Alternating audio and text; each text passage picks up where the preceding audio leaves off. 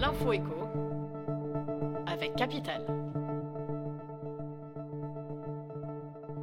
On commence par la bonne nouvelle du jour qui pourrait concerner dès l'an prochain les salariés qui quittent leur travail, alors que les partenaires sociaux se sont accordés vendredi 10 novembre sur un texte actant les nouvelles règles de l'assurance chômage à compter du 1er janvier 2024.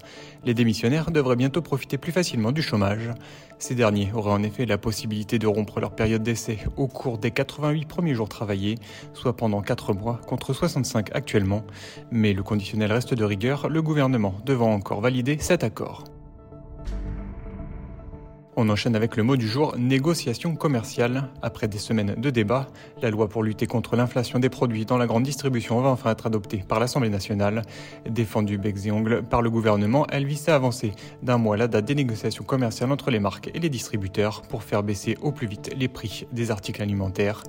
Au lieu du 1er mars, la date butoir sera fixée au 15 janvier pour les PME et au 31 janvier pour les autres marques cette année. À voir si ces dernières accepteront de baisser leurs tarifs alors que l'inflation persiste sur certaines matières premières. On poursuit avec le chiffre du jour, 18%. C'est l'augmentation moyenne des salaires auxquels pourront prétendre les ingénieurs cloud en 2024 s'ils changent d'entreprise, soit la plus forte revalorisation parmi les métiers du digital selon Human Skills, le leader du recrutement dans le secteur. Les autres professions du digital ne sont pas au reste puisqu'il sera possible d'obtenir une hausse de salaire de 16% pour un pentester, un expert en cybersécurité, ou encore 15% pour un ingénieur SRE à l'embauche. Retrouvez sur capital.fr les métiers du digital qui seront les plus revalorisés l'an prochain.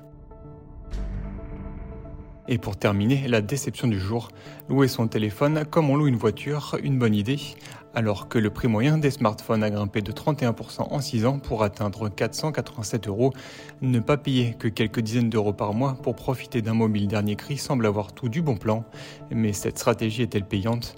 Pas vraiment selon les tests de Capital qui a comparé les offres de plusieurs acteurs du marché. Prix, durée d'engagement, assurance, toutes les caractéristiques de l'allocation de téléphone sont à retrouver sur notre site. C'était l'info écho avec Capital.